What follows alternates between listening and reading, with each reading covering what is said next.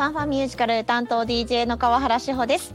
チョコレートフェスティバルな季節がやってきました。もうね、1月半ばぐらいから買い物に行くと至るところにチョコレート。普段なかなか見ることができないレア商品が並んでいます。いやね、出かける機会が減っているからこそ、財布の紐、そして体型は締めていかなければいけないと思うんですけれども、この時期しか売っていないものが山のようにあって悩ましい日々を過ごしております。さて、この番組、アメリカ、ブロードウェイ、ロンドン、ウェストエンド、そして日本など世界中のミュージカル紹介していきます。最後までどうぞよろしくお付き合いください。ではまず1曲お送りしましょう。ウエストサイドストーリーオリジナルモーションピクチャーサウンドトラックより Something's Coming。今日は映画ウエストサイドストーリーをご紹介します。こんばんは。こんばんは。ESFM のミュージカルオタク宮本です。よろしくお願いしお願いします。ます。リモートじゃなかったらチョコフェスやったのに、しゃあないですね。じゃないですね。うん、もうそういう運命です。はい。ねえ、はい。まあそんな中ですね、我々大好物なミュージカル映画が間もなく公開となります。はい。はい。やっとですよね、これ公開日決まったのも。そうやんね。なんかやるやるって言ってていつやんねんとか思いながらね。はい。うん。スティーブン・スピルバーグ監督はい。が、あの伝説のミュージカルをうん映画化すると。うん。見ました？見ました見ました見せていただきましたが、えスピルバーグがなんでミュージカル？みたいなね SF っていう感じやんね。そういやもう本当になんだろうきっと違うものが出てくるんではないかと思っていたんですはいはいはいはい。でもねあの配給の方にお話をお伺いするとうん。もう監督人生の中でどうしても撮りたかった作品だったそうなんですずーっと思ってたんや。やっと夢が叶いましたぐらい撮りたかった題材だったそうですえよかったよねすごい。すごい良かったです僕的には前の作品あるじゃないですか。もともとのウエストサイドストーリーの映画が。はいはい。あれを見てん？これはどういうこと？って思ってたやつが今回は全くなかったのですごい分かりやすく描かれてたなっていう風な印象が確かにそうですね。うん。まあもともとのモチーフはロミオとジュリエットというシェイクスピアの作品ですがはい。対立した2人がうん。立場を超えて手を取り合えるのかというところがですねうんうん。描かれていて今時撮るんだったら今時現代版になるんだと私はてっきり思ってました。そうなんや。そうそうそうそでも今時現代版にすると大問題が起こるかもしれへん。ねあの携帯電話で待ち合わせとかするんかなとちょっと思ってたんです実は。ああでそのねあの対立するグループももうちょっとなんだろう今時になってるんじゃないかと勝手に想像してました。うんうんうんうん。まあまあちょっと時代が違うんかなとは思うねんけどなんかうん。若干もともとのウエストサイドストーリーとは設定がちょっと違ってたじゃないですか、はいはいはいはい、うん、なんでその辺はうーんって思いながらもやっぱりうん。すごい分かりやすくできてたのと、マリアが歌うまい。そう。ね、うん。だって3万人のオーディションから選ばれてるわけですよ今回彼女は。3万人ってな。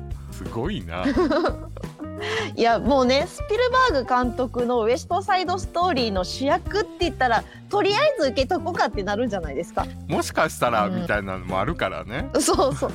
万が一端っこでもいけんちゃうみたいなさ、うんうんうんきっとだから普通の役者さんだけじゃなくミュージカル出てる方たちもオーディションにはいたんじゃないかなと思いますが。うんせやろね。ブロードウェイでオーディション並んでるような人らみんな行ってるよねきっとねでもですね、射止めたのが、これがデビュー前にオーディションで決まったレイチェル・ゼグラーさん。うん。今度ディズニーの実写映画「白雪姫」のヒロインもされるということで。あそうなんやこれはこれで白雪姫がうん。人種のね壁を越えるっていうので話題になってます。最近でもミュージカル界結構多いよね。そうそうそう舞そう。台もそうでやけど。うん。ということで、うん。しかも CD リリースも決まっているような話を聞いたのでレイチェル・ゼグラーに関しましては。うんうんうん。アーティストとしてもこれから注目の彼女でございます。はい。この作品自体も第79回ゴールデングローブ賞。作品賞を受賞しました。うんマリア役のゼグラーが主演女優賞。マリアのお兄さんの恋人アニータ役のアリアナ・デボーズが助演女優賞をそれぞれ受賞という。あーアニータも良かったよやっぱり。今回ね女性陣がすごい良かった。よかった。うん。確かに。男しっかりせえよって思うぐらい女性陣が良かった まあでも一応あのメインのトニー役ですがベイビードライバーの主人公もやってましたアンセル・エルゴートでございます。はい。はい。そこはどうでもいい感じですね。はい。いやではですねあのもう本当に良かった楽曲たくさんあるオリジナルモーションピクチャーサウンドトラックの中からはい。お届けしましょう、はい。マリアアメリカ今日は映画ウエストサイドストーリーをピックアップしています。ではここでストーリー簡単に紹介していきますか？はい。もうねおなじみかと思いますがうん。舞台はニューヨークのウエストサイド。うん。ここはですね夢や成功を求めて多くの移民たちが暮らしています。うん。がしかしやっぱりね貧困とか差別とかたくさんあるわけです。はいでそこに不満を募らせた若者たちは仲間と結束してチームを作りうん対立をしていると。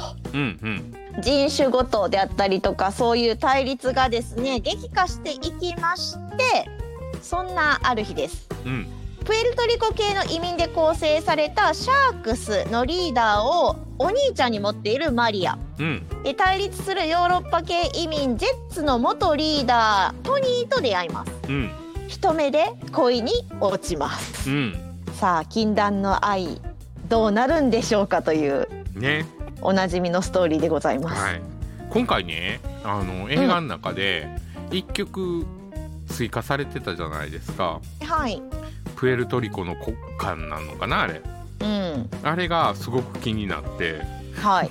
アカペラで歌ってはってんけどなんでやろうと思って。あー確かに。でもよく考えたらジェッツの曲はあるのにシャックスの曲がなかったからかなと思いながら。そうか。うん。なるほど。って自分の中で勝手に思ってんねんけど、う、うんーん。今度またあの広報さんに聞いときますはい。もしくはもう監督に聞きに行けたら最高です。いやそんな力はないです。往年の曲も含めて、うん。やっぱりいいなこの作品って素敵だなって思わせてくれるような気がしました、そうやね。あの、うん。オケもすごくいい感じで録音されてたと思うし。はい。僕的にはすごい満足な一枚ですこの CD ははい、はい。じゃあその CD からお届けしましょう。ウエストサイドストーリーオリジナルモーションピクチャーサウンドトラックよりクール。I feel pretty 今日は映画ウエストサイドストーリーをご紹介しました、はい。2月11日から全国ロードショーでございます、はい。そしてね先ほども言いましたがサウンドトラックぜひチェックしていただきたい、はいよくできてます。うん。ね、今回すごいんですよ。映画から21曲収録されているんですけれども、うん。通常デジタル版うん。CD 版アナログ版うん。だけじゃなくうん。立体的な音響ハックのサウンドで映画への没入感を味わうことができるドルビーアトモスでのデジタルリリースというのがあるそうです。はいはいはいはいはいはいということでもうええ音響を持ってる人はぜひこれをチェックしていただきたいなと。あ多分ねアップルとかでポチってやるとこのバージョンで買えますよね、おーなるほど。はい。通常デジタルとは違うよと。そうそうそうそうそう。うん。いうところをねはい。聞いていただきたいと。でもやっぱり CD がいいねんという方はですね日本版は2月9日発売となります、はい。ね CD の感想楽曲の感想映画の感想もぜひぜひ送ってください。お待ちしています、はい。アドレス ffm.yesfm.jp ffm.yesfm.jp もしくは公式 Facebook ページや公式 Instagram からいいね並びにコメントなどなどお待ちしています。はい。まあでも我々見てきた話書かんかったなっていうのが反省です。あほんまやうん、そうなんですよ。忘れてた忘れてました。すいません。あの、このオンエアに合わせて書きますので、ぜひコメントなんかくれると喜びます。お願いします。はいますでは最後にウエストサイドストーリーオリジナルモーションピクチャーサウンドトラックよりバルコニーシーン「トゥナイト」聞きながらのお別れとなりますファンファンミュージカルお相手は川原志穂と ESFM のミュージカルオタク宮本でした。それではまた来週まで。バイババイバーイ